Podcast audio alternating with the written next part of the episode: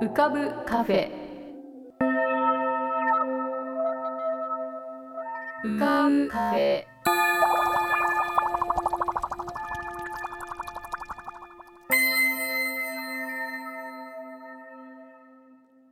2021年12月24日。こんばんは。ようこそ浮かぶカフェシーズン5へ。カフェ店主の幸代です。浮かぶカフェでは月みたいにぽっかり面影みたいにぼんやり飛行船みたいにゆったりアイデアみたいにパッといろんなものが浮かぶことになっております。少し浮かぶこともかなり浮かぶこともございます。地上では不自由なあなたもここでは自由です。重いもの硬いものは入り口で脱ぎ捨てて軽くなってお過ごしください。今日も浮かび上手なお客様の素敵な声をお届けします。ではごゆっくりお過ごしください。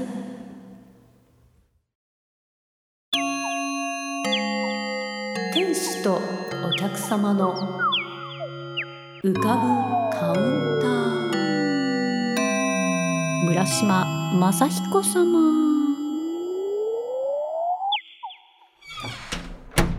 どうも、こんにちは。あどうもお久しぶりですあーっと、久しぶりです。はい。あこちらいかが、うん。はい。こちらもしよかったらカウンター、はいはいはい。ああ、じゃあ失礼して、じゃあカウンターの、はい、目の前に失礼します。はい。あどうもどうもよいしょっと。いやー、はなんか今年も12月ですね。そうですね。うん。なんか12月になると、なんでこんな、なんなんだろうね。えー慌ただしい感じなんですかね。僕、そんなに忙しくないはずなんだけど、はい。あの、忙しい気がしています。気がなん。か気がしますよね。あ、何かお飲みになります、あ、うーん。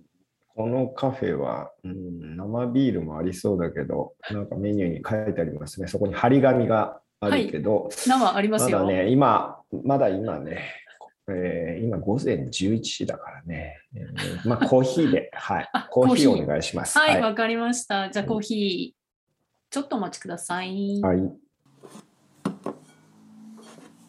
はいどうぞ。早いね。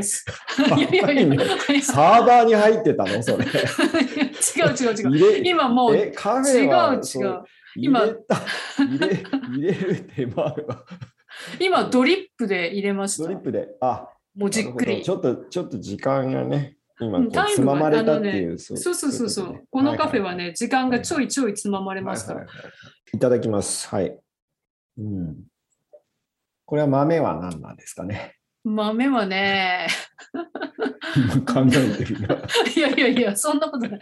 豆はね、なんかはいいろいろな、いろいろなブレンドはい。ブレンド、ブレンドです、ブレンド。はいはいはい。そうですね、特別な、そうですね。あの、ブレンドがね、まあ、浮かぶ、浮かぶブレンドね。そうね、気まぐれな感じはいでやってまはいす。気まぐれはい。いや、美味しいです。はい、うちの、うちの朝、朝は深入りの、あの、ブレ深入りのこう、目が覚めるようなブレンドを買ってるんですけど。こう外でコーヒー飲むことも結構あるんですか？ああ、今はあんまないかな。あのね、こういろいろ世情もありますし、あんまり喫茶店に行かなくなってますね。うーんそういえば。はい。村村さんって、はい、大体出没してるのって、やっぱり東京のどの辺、まあ、どの東辺ですか？京は、うん。まあ、あの、職場がね、自分の事務所が新宿にあるんで、まあ、うん新宿ですね。あうんの、新宿の事務所に通うっていう感じかな。はい。なんか前からずっと事務所新宿、うん新宿ですよね。何か新宿にそうですね。今、この事務所が、えっ、と、8年。この間でも更新、10月に更新があったので、9年目になってますね。新宿で。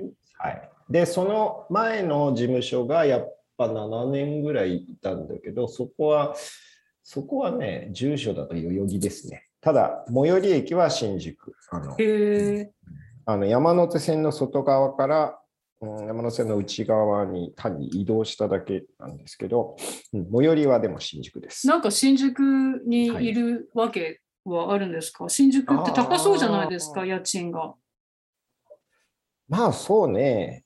うん。まあでも、いろいろね、便利だしね。そう、まあ、便利。そどこに出るににも便利だしね。結構外国の方とかも日本に、東京に行くっていうと、新宿に行ったとか言って、うんうんうんやっぱり新宿は皆さん行きたいみたいですよね。新宿とまあ渋谷、渋谷が、渋谷のが、うん、まあ新宿はそりゃ行くでしょうね。多分来る来るでしょうね、みたいほうな。なんか私、あの、私もご存知の通りというか、東京に随分住んでいいたんですけれども、うんうんなんかね、新宿、新宿よく知らないですね。買い物には行ったり、なんかあの、渋谷の方が多いのか？そうですね、なんか渋谷のあの沿方が、線、住んでた沿線と学校の沿線から言うと渋谷に出るのが、そうそう、渋谷と吉祥は寺か。渋谷と吉祥寺を往復する。吉祥寺もあんまりそんなに行ってなかったけど、まあ渋谷ですね。うん。でもなんか新宿っていうと、なんというかイメージとしては、はいやっぱり歌舞伎町ですかね。駅前今日はね、に、行かええないよね。行かあのーでもあの、この間、すごい久々に歌舞伎町界隈かなんかに行ったら、随分雰囲気変わったのかな？ああ、歌舞伎町はそうだね。新宿駒劇場がなくなって、うん。で、ね、東宝、まあ、あそこは東宝のビルかな？まあ、うんうん形変わって、あとは、ね、ミラノ座とかのところがう今ん再開発で超高層が立ち始め、あまあ、もうほとんど姿はできてますけど、ええ。あの、いわゆるね、あの歌舞伎町のあの広場があるところあるじゃないですか、うんうんうん。映画館、映画館はい。がいっぱい周りを囲んでたとこ、あそこのあたりがまるで変わってきたので、再開発で。ええ。だから雰囲気は全くなんか違ってきましたね。確か学生時代ってずっとそういう、学生時代以降も、そういう新宿の名画座みたいな映画館に通ってたとかいうことでしょうか？なんかそういう映画もお好きだまあ、った大学がね、新宿、まあ、西新宿なんですけど、あのはい。駅からん5分、まあ、まあ、地下道で行くから、なんかあんまり何分とか思ってないけれども、うん。あの新宿だったんで、まあ、新宿はね、あのずっと馴染み深いところですね。うん、まあそれもあるからあの働きあ自分で自分で事務所をか、あの置くときも新宿にしたんで土地勘があるんですね、新宿。うんうん、へえ。新宿のみ魅力を3つで述べよ3つ？えー、新宿？えっ、とまあなんだろう。まあわい雑なところがいろいろだからまあさっき歌舞伎町っていう話もあったけどいろいろだからわい雑なところとそうでないところとそういうのがごちゃごちゃ入り混じった感じがいいんじゃないですかね。まあ伊勢丹とかはねもっとこう都会的な洗練された感じじゃないですか。じゃあその1、まあわい雑なところでのうんいろいろ混ざってる。そのそう2、ねあはい簡潔に述べよう。簡潔に。2、えーその2は、まあ、交通が便利だよね。ターミナル駅だから。確かに。そりゃそうですね。うん、うんあの仕事のお付き合いのあるところに出かけるにも、まあ便利じゃないですか新宿拠点だとね、1本とか、まあ乗り換え1回で大体どこにでも行けますからね。はい、その3。えー その3。さっきの、うん、いろいろっていうのと似てるかもしれないけど、こう、文化的な重層性、あの、重な、重、あの、いろいろな側面がやっぱ文化的にありますよね。その映画館もそうだけど、うん。えっ、と、普通の、まあ、演劇的な劇場もあるし、えー美術館は、うん美術館は、まあ、最近できたか、あの、損保、損保ジャパンのところに美術館できたりとか、へー。まあ、あとは、うん、やっぱ昔からその、うーん、ね、あの、ね、大島、大島渚の映画とかさ、寺山修司とかさ、あの新宿を舞台にした映画ってあるじゃないですあか。りますね。せ新宿の駅前なんか出てきたりしますよね。うん、だから、まあそういう映画、演劇みたいなことを含めて、結構やっぱりこう文化を発信していると言ったらいいんでしょうか。あ、そうなんあのだ。なるほどね。そういうね、あの、まあ、新宿紀ノ国屋は本屋さんであるし、えー確かに。うん紀ノ国屋ホールもあるし、おーねそうだ、忘れてた。そうん紀ノ国屋ホールがありますね。やっぱりなんかあの私なんかこう田舎者なんでってまああの村村さんも結構地方の出身ですけどあの私にとって東京の玄関口って上野だったんですよねやっぱりあっち側なんですね。北からの。あれ待ってあの九州からってどあそっかどこに来るんですか？東京駅じゃないの？そりゃ、まあ、東京、新幹線だと東京駅だし、まあ、ほとんどの場合、羽田空港でしょう。そりゃ。ああそうか距離飛行機で来るのか。うん、うんそれは、羽田ですね。じゃあ上野に何のそういう教習とかないんだ？ないよ、それは。だって上、上野って、上野って、ないの？ないよ、あの終着駅が。ね、上野発の夜行列車、夜行列車で来たりするのかね。うん、夜行列車で、そうそう、青森とかそういうのに行ったことはありますよ。あ私も夜行列車で新潟に帰ったことがあります。けど、うんうん、そうだよね。新幹線の前が夜行列車で行くでも私、やっぱりあの東京っていうと上野だったので、もう入り口、東京の入り口といえば上野。なので、あの、上野以外に、あの東京ってどこ行ったらいいか分かんなかったんですよ。高校から。あの初めて東京にで出てきた。本当に本当に。それは、それはなかなかそすごいね。う。だから、全然ああのの想像つかないな、その大学の受験で、あの、はい合格発表に来た時に、はいあの見に行った帰い見見に行く前と見に行った帰りに上野動物園に行きました。ああ、上野動物園ね。他にどこに行っていいかわからないから。あでもそういうんじゃないんですね。佐賀県人はどこに別に自由に新宿なんかにも行ってたんですね。いや、そうだね、受験とかで泊まるところ、ホテル、あの、受験のために泊まるところ、まず新宿で探したね。っていうか、新宿で泊まったんだ。うん、だってさ、おだって地名、し地名として、東京の地名として一番最初に上がってくるところは新宿でしょ？ー上野ですよ、上野で。しょ、でしょ？って言ってもあれだけどさ。新潟ではもう必ず一番最初に上がってくるのは上野だったんですよ。そうね。あ、そうか。東側なんですね。そうか。そはあ。う、そう、そうかもしれあ、そうなのか。じゃあ最初の街はもう新宿だったんですね、村村さんにとって。そうそう、新宿ですよ。まあうんびっくり。うん私はなかなかこう西の方にまで 行けなかったんですね、しばらく。うんへえ、面白いですもね、新宿ってさ、駅の姿が見えないじゃないですか。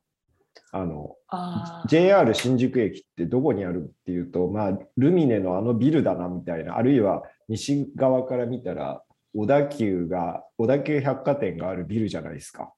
いや、なんかあの、新宿に行ったことない人にはわからないだろうし、え私は行ったことがあるけど、もうやっぱりわからないですね。入り口と出口がいっぱいありますよね。そうそうそうそう、うんあれは、あれはすごいと思ったね。あの、だっうん、て、いっぱい新宿駅あるじゃん、みたいな。そうそうそう。入り口がだからさ。待ち合わせなんて言って何口って言っても全然そこになかなか到達、ああいうのって外国の人は、ね、特にどう見えるんだろうね。だって新宿駅で待ち合わせしましょうみたいなことなんていや困ると初めて思います。初めて来た人初めてん？行く人うんはちょっと分かんないよね。まだ渋谷駅で待ち合わせだと渋谷駅はさ JR2 つぐらいしかまあ前は入り口なかったじゃないですか。新宿とかあと東京駅なんかは大変だと思いますよね。あとやっぱりあの海外から海外から行って日本でびっくりするのは駅がなんていうのかな食べ物屋さんっていうかお店とがいっぱいあるじゃないですか。ああれはやっぱり外国でなかなかない、ないというか、駅で美味しいものを食べるなんていうことは 普通ないから、駅は美ね味しくないものが売ってる場所っていうイメージが強いから。そうか、そうか。文化施設みたたいになってるじゃないですか、そうね、駅が。そうね、そうね。うんだって、パリとかでも、そりゃレストラン、ね、オーストリッチ駅とかだとフレンチのちゃんとしたお店とか入ってるけど、ほぼないよね。ほぼない。あと、サンドイッチとか買おうとしても、あと寿司とかさ、なんか、こんなのがさ、5ユーロですかみたいな。でも、でも、寿司、寿司、私、ヨーロッパで駅で寿司、え、ヨーロッパとかアメリカで最駅で寿司最売ってたら買わないよ。怖いよ。オレンジ色とかさ、真ん中がなんかこれな何何色みたいな、すごいやつ売ってるじゃないですか。あの、海苔巻きみでもたいなやつが。5ユーロだったら安いんじゃない、ああ、そうね、安いね。うん、ある意味。いやいやいや、なんか話がそれましたけど。まあ、もうなんかあの、ふらふら街歩き、村村さんのね、はいなんですけど、確かにあの、やっぱり、東京は特にふらふらしちゃいますよね。そうね。駅の中だってそう場所が分かんないから中でふふらふら歩き回ったり、そういうあそうね迷いやすいっていうかね私も方向感覚があまりないのではい随分歩いたなという印象があるんであれすけど。だよね、新宿駅、まあ、ね、あの東京というか首都圏、まあまあと、とか住んでる人って、そもそも歩くよね。あの新宿駅で乗り換えっていうだけでむちゃ歩くじゃないですか。確かにね、うんうんそうそう。だからまあ車持ってないやっぱりどうしても地方だと車に乗ったり、あとちょっとこの距離は歩けないっていうような距離のとこも東京だと歩いてるような、うん。なんか随分ふらふら、ふらふらしちゃいますよね。いろいろもちろん地方でふらふらするのも楽しいし、うん。いろいろなんですけど。うん。ね。そうね。ただうん。ね、実家とか佐賀とか帰るともう全く歩かなくなります、なるよね。あの、く車、車で出るしかないじゃん。うちの周り、その佐賀のご自宅の周りとかってふらふらできないんですか？いやいやで、それ歩けばいいわけですけど、ええその歩いて次の何かに当たる、あの、例えばコンビニまでうちからだと1.5キロぐらいあるからね。あのコンビニまで行そりゃ、もうそれは車で行くでしょみたいな。ふらふらっていうか目的があってそこまで頑張っていくだってその、そこ行く途中ずっとさ田んぼだからさ。なんかこうコンビすニごいな。コンビニってこうね誰もだって歩いてる人いないからね。あのすご両脇を両脇を田んぼがあるところずーっとまっすぐの一本道を1.5キロってでも歩いたら結構かかりますよね。て、うんうん30分ぐらいかかる？うんそんなかかんない。30分はかかんないか。おー30分かかんない。だって、いあの1時間でだいたい4キロは歩くと言わあ、れてるから。。じゃあ、うんに20分そうそう、くらいかな？うん往復で40分ね。すごい、あの、ね。これ、うん、いい、いい運動にはなるけどね、コンビニに行くだけで。おそれが最寄りの、ね最寄りの食料ですか？そうですよ。スーパー、スーパーマーケットは、まあ、A コープとかさ、A コープが5キロぐらいあるからね。じゃあもう歩いてはいけないっていうことかな。歩いてはまあいけないよね。あ、そうなんだ。うんねすごいね。大変ですよ。大変ですね。うん、だってスーパーのさ、まあ、まあ、今、エコバッグでこう帰ってくるんでしょうけど、こうはい山盛り買ってさ、5キロ歩いて帰帰ってくるんですかっていう感じ、背負ってこないと。うんうん、リュックで買い出ししかもなんかあの山道とかじゃないんですか？平らなんですか？そこまでは。う。ちは平らだな。だってあ平野、佐賀平野だからね。佐賀平野っていうか、まあまあ、田んぼが広がってるんで、うん。あのそれは山はありますけど、あの。自転車とかは？いや、田舎だと、それは自転車ですよ。やっぱり自転車。うん。あまあでも、うん、まあ、その中学校とか高校とかもやっぱ5キロ離れてたからね。あのうちから。あだからわ、自転車通学。あ、私も自転車通学でした。うん、でも、今じ、自分の自転車実家にないからね。あ、そうなんですか？そうん、そうなの？だってそんなたまにしか帰らないから。置いとけば、置き置いとけばいいのに、置き自転車。車うん。いや、じゃあ、それは買って置いとかないといけないから、ね。うんだから買っておいておいてくださいよ。うんうんうん まあ、いやーでも田んぼの中をこうなんかさっそうと今自分の高校生姿をなんか思い返してるんですけどさっそうとこう田んぼのあぜ道を走ってたような気がしますね。あぜ道は走れないって。あぜ道じゃ あぜ道じ走れないか。なんかイメージイメ道ージ。路ね。うんなんか田んぼの横みたいなところ。うやっぱり田んぼ、田んぼ、佐賀も田んぼですか？ん、うん、米どころだからね、おお、やっぱり米どころ、じゃあ共通してますな。うんうん、新潟とね。へえそすごいね。なんか米ど日ころ対決。日本酒、うん、お酒対決みたいな感じになりそう東西、米対決、酒対決ということですね。まだまだふらふら気ままな話題が出てきそうですが、この続きは次回をお楽しみに。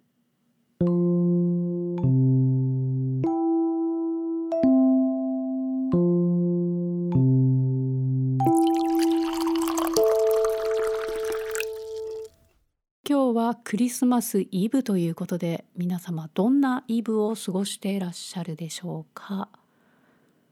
と言いますか今浮かぶカフェでイブを過ごしているそこのお客様よろしいんでしょうか？浮かぶカフェで。という、えー今このリアルタイムでイブの時間に浮かぶカフェに来てくださっている皆様には特別に明日の朝クリスマスの朝枕元にプレゼントが届くことになっております。えー多分サンタさんから届くんじゃないかと思います。えーサンタさんうちの五常連さんです。まあ1年に1回しか来ないんですけどね。えーそして多分そのプレゼントは見えないんじゃないかと思います。目ではね。なので、えー受け取ってください。多分浮かぶような何かが入っていると思います。えなんて今日はあまりお客様いらっしゃらないのかなと思っていたらポツポツといらしている宇宙の果ての浮かぶカフェです。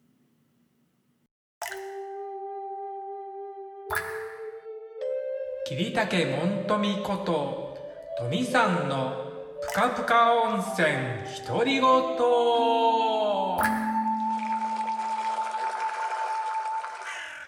えー、皆さんお元気でお過ごしでしょうか？本日もぷかぷか温泉にご入湯いただきまして誠にお気にありがとうございます。えー今ね僕は大阪の自宅におります。はい。あの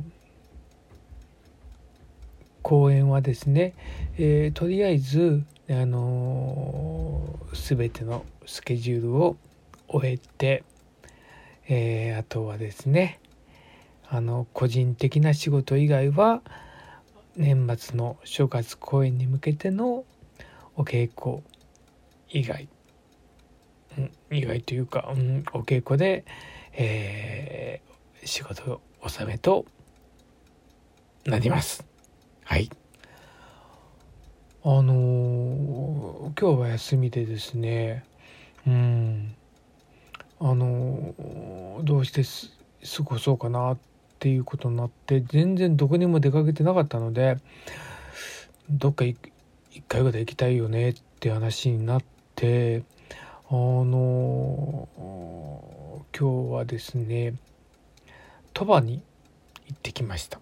まあ、あの厳密に言うとね池之浦っていう駅で降りてあの食堂に行ってきたんですけどね。あのととみっていうね魚魚味っていう書くんですけどととみっていうねあの地元の漁業組合をやってるお店で新鮮なお魚をね提供するっていうところでですね行ってきました。はい。前々からねなんか気になってたとこなんですけどね。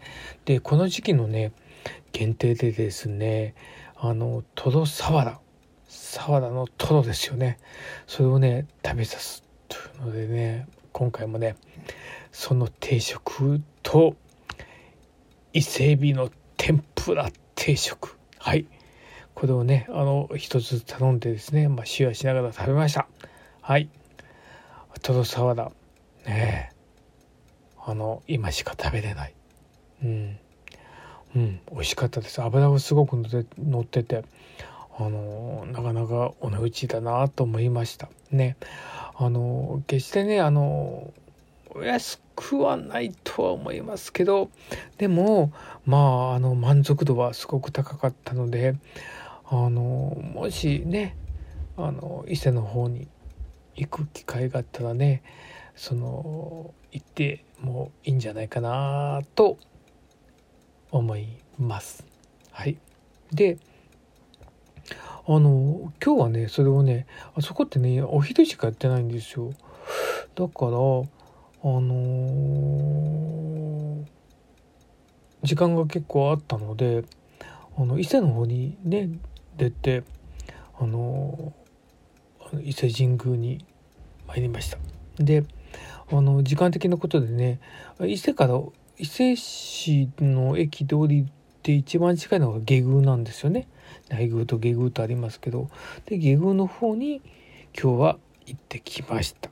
でもう下宮はねもう3回ぐらい行ってるかな。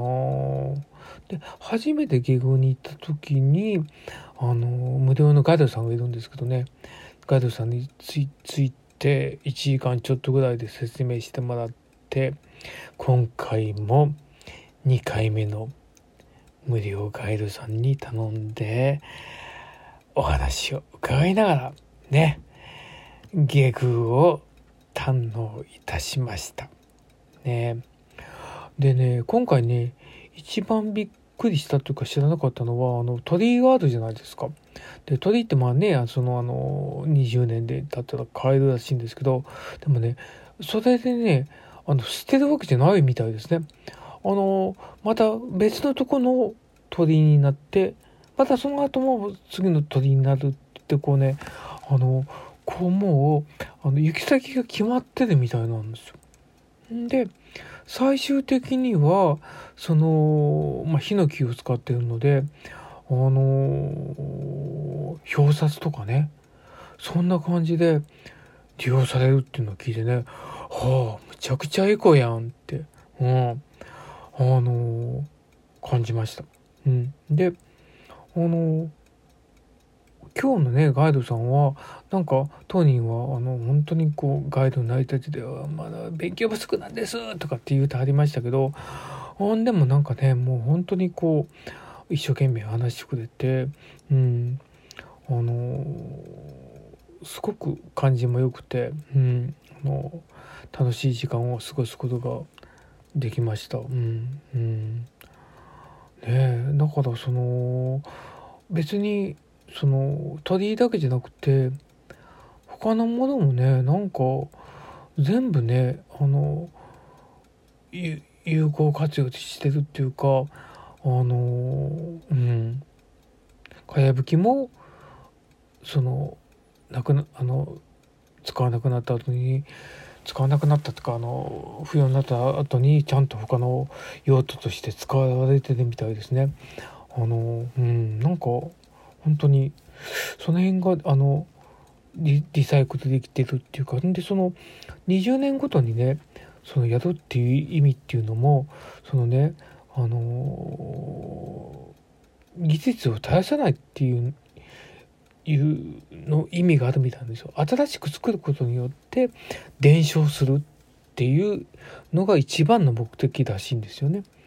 あの一から作ることによってその技術をあの教えるっていうか、うん、言ってましたね。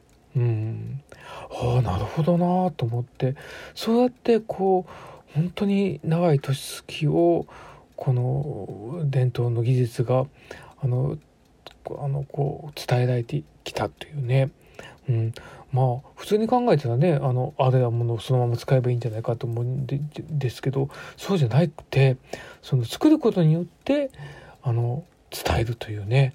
それがもう黙々とこうもう本当に続いてるっていうのはすごいなと改めて思いました。またねでもねあのただ悲しいことにですねそのあのその作ることによって今まで手に入った材料が手に入らなくなったとも言われてましたね。うんだから基本的にはもう日本のものを使うらしいんですけどもうどうしても海外に頼らなくちゃいけなくなるっていうこともでもそれもなんか日本に一回持ってきてそれをなんかこうあの海外のそのまま使わずにあの日本に日本にこうなじませてからこうなんかするようなことを言うてあったんですけどごめんなさい。あのちょっと 忘れてしまいました。さっき聞いたばっかりだよね。本当にもうダメですね。はい。だからあの伊勢神宮あのなんかね本当にこうどう言ったらいいんだろう。なんかこう、心現れるというか、うん、気持ち新たになるというかねすごくいい空間ですよね。うんそういう意味でなんかすごく素敵な時間を過ごすことができました。でもうねほとんどね僕たち僕たちっていうかもう僕も僕もそうなんですけど全然もう外食もしてなくて久しぶりにねあの外食しました。うん、あの帰りにねあの京都経由で帰ったんですけど丹波橋っていうところ降りて。でずっと気になってたね。あの富士というねなんかお店があるんですけどね。聞いたらねまあ中華屋さんなんですけどね。もうね60年以上ねやってるお店であの夫婦でねもうお二人とも80を超えてますよね。でまあねコロナでねもうやめると思ったんだけど常連さんが「もうやめないでくれ」と言ってまあまあそれでねなんか、まあ、そんな風に言ってくれるんだったら続けようかって言って頑張ってるお店に初めて参りました。だから今日はねあのなんかちょっとこうショートトリップというかね日帰りで帰ってきましたけど久しぶりにあの旅をした気分でした。はい。ね。全然あの本当はねあの次回のあの正月声の役のついて話しようと思ったんですけどそれ言うと10分超えしてしまうので今日はこれで終わります。ほんならねはい皆さんお元気でお過ごしください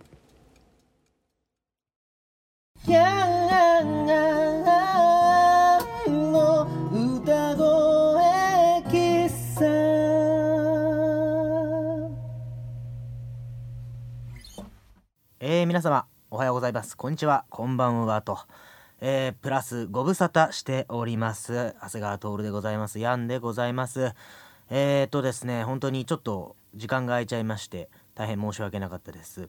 あのー、前回かなり前になっちゃいますけどあのー、何をしてたかと申しますとねあの12月の頭に金沢でね荒野マダウンの、あのー、公演があるっていうことをあの宣伝させていただいたと思うんですけどもあのそれはなんとか無事終わりましてはい。12月のそれが5日ですね。で今日はもう何日だ？皆様の耳に届く頃にはもうクリスマスイブか？そうですね。イブですか？そうですね。はい。何をしてたんだと？もうほぼ2週間ぐらい？あのー、実は私ですねぶっ倒れておりました。ええ。ーあのー、といってもあのこの2年間こういろいろ流行っていたあれではなくてですねあのー、ちょっと恥ずかしいんですけどもあの手足口病ってご存知です？あの、手足口病になっちゃったんですよね。あのこれを聞いてですねあの賢明で聡明な皆様にとってはあれ？それ子供がなるやつじゃね？っていう風に思われるかと思うんですよ。あの実際僕もこの手足口病になったんだよってことを言うとですね大体の人がそれ子供の病気じゃね？っていうふうにこう言われると思うんですけどももう37来年8になろうというおじさんがですねなぜ手足口病になったかっていうかなぜってこともないんですけども単純に本当にもうむちゃくちゃ疲れてたんですけどね。あの本当に11月はもうむちゃくちゃ忙しいっていう話もさせてもらったと思うんですけどようやくそれが12月の5日のその公演が終わりましてちょっと一息ついてしまったがゆえにですね緊張の糸が切れたと申しましょうか。体ってのは正直なもんでね。あのー、何日かした後に熱がすごい一回上がりましてそっからもうあれよあれよという間に手足口病。あの実はですね最近流行ってるんですよ。そのコロナあ言っちゃいましたね。そのコロナの陰で実はその手足口病が本当は大人がなるっつっても2年おきであのしかも夏に流行る病気なんだけど今年はちょっとずれ込んでてその最近またあの子供もなってるし子供から大人に感染することが多くなっていてしかも大人がなると子供の場合は3日間とかでまあ治るもんなんですけど重症化しやすいっていうことであの私もご多分に漏れずですねあの重症化してしまいましてといっても別に入院するほどのことではなかったんですけどあの手足口病っていうのは手と足と口にまあ方針っていうかそのブツブツができてそれがもう痛くて痒くてすごいんですよ。特に手とか足とかはもう本当にずっとこうしびれてるっていうか皮がむけてるような1枚。もう熱いものが持てない。お湯お風呂のお湯に触れないとかあと口の周りもガチガチになっちゃって口が開かない。で扁桃腺もあの併発しちゃってたんで喉がもう唾を飲むだけでも痛い、えー、水を飲むだけでも痛い。野菜ジュースなんかとんでもないみたいな感じになっててしかも舌もビリビリ口内炎もすごいみたいなすごいですよ。手と足と口を塞がれると人間っていうのはもう何にもできなくなっちゃうんですよね。あのまあ体力をつけるためには寝ることとやっぱりご飯を食べることだと思うんですけどそのご飯が食べられんのですよ。もうしょっぱいものはしみる。果実しみる。野菜しみる。もう冷たい水だってしみるんだから。もう本当にすごい大変でした。一回何かを飲み込んではいったって思いながら一回こうへこんででまた食べていったってへこんでっていう風にして、まあ、薬を飲んでもんで1週間完全に寝てました。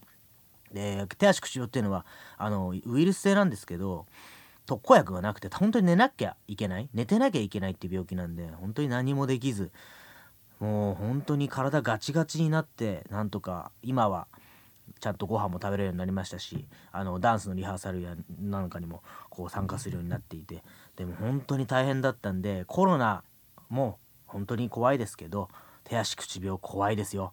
本当に皆さん免疫力自己免疫力つけてください。私が言うのもなんですけどもう腸内環境を整えてくださいね。本当に。はい失礼しました本当に。いやあのようやく元気になったんであのご心配おかけしました。あ心配だった方はありがとうございます。というわけで今日は久しぶりにリクエストお答えしたいと思います。ありがとうございます。いつも送ってくださるコロミちゃんでございます。もうコロミちゃんと私のキャッチボールでこのリクエストコーナーはこう成り立ってるとそんなこともないですけどね。でも本当にもう一番のリクエスターですよね。ありがとうございます。読みます。ヤンさんへお久しぶりです。コロミです。久しぶりにリクエストします儚いっていうお題で作ってください。ころみは儚いっていうと水朝焼けなどを連想するんですがヤンさんは何をイメージしますか？ヤンさんが儚いと思うものを詰めてみてください。あと歌詞のどこかで儚いとか儚く儚げなど何でもいいですがそれらの言葉を入れてください。よろしくお願いします。ころみよりということでありがとうございます。もう何ていうか着眼点がもう中1とは思えない詩人ですね。ではころみちゃんのリクエストで「はかない」で作ってみました。聞いてください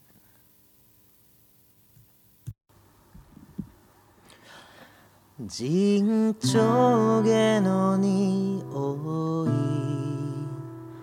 い夕闇のささくれ小指の爪に集まる光を見て空す夏すすきの揺れる声どうでもいいお菓子言い過ぎた午後蒸し返す今さっき5分前赤い赤いバラの花裏の緑先の影転ぶあいつただ見てる目音の中でへこむ指先誰にも言えない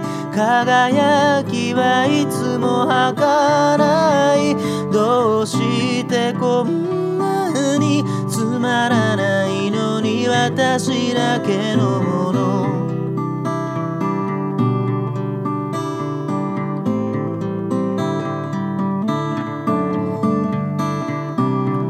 みんな言ってる。輝きはいつも儚げ。吹き忘れた。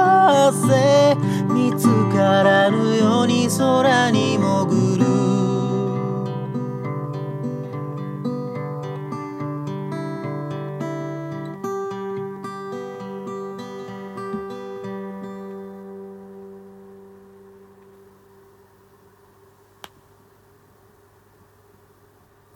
はいというわけで久しぶりのリクエストありがとうございました「儚い」でございました。えー、このみちゃんのリクエスト通り儚いと思うものを詰め込んでみましたけどまあ私がこういうものを作ると大体取り留めのない作り方取り留めのない詩を書いてしまいますけども、まあ、何に儚いと思うかっていうとなんとなくですけどやっぱり花かなと思いましたね。お花。あのー、花びらとか。まあ葉っぱもそうですけどあとはその花びらの影とかね。隠れてる葉っぱその中の水脈とかね。なんとなくお花って儚いものだなっていう感じしますね。儚いが詰まってる感じがします。植物全体的にそうかもしれないですけどね。なんかそういうふうに思いました。であのでも儚いって気持ちってこう何て言うか人によって違うし何かこう共有するものまあエモいっていう言い方もするかもしれないですけどそんなに言いふらしたりするもんでもないなっていう気もするので私だけのものの大切にできるものだなっていうふうに思ったのでこういう感じにいました。でもあのコロミちゃんのこう儚いっていうので、ね、水っていうふうに言ってたけど水が儚いっていうのはかなり深くないですかね。すごくないですか。水の儚さっていうのは何て言うか是非ちょっと水の儚さについてこのみちゃんに是非いろいろ語っていただきたいし僕もちょっと話を聞いてみたいなと思います。水が儚いっていうのはかなりのもんですよ。大したものです。素晴らしい素晴らしい感性だと思います。水の儚さについていつか聞かせてくださいね。はいありがとうございました。というわけで今年もあとわずかですがずっとリクエストはお持ちしております。元気になりましたんで、えー、歌作っていきますよ。ぜひよろしくお願いします。そして皆様体調にはぜひお気をつけください。それではまた次回お会いいたしましょう。長谷川徹でした。ヤンでした。ヤンさんへのリクエストは E メールアドレスうかぶカフェ at gmail.com ukabucafe at gmail.com または番組ホームページの投稿ボックスよりラジオネームを添えてヤンさんに歌ってほしい言葉や文その他奇想天外なお題をお送りください。そして今年の営業も来週12月31日を残すのみとなりました。皆様からの1年を振り返ったご感想。もろもろお待ちしております。ぜひお送りください。読みます。読みたい。それでは浮かぶカフェ。また次回のご来店をお待ちしております。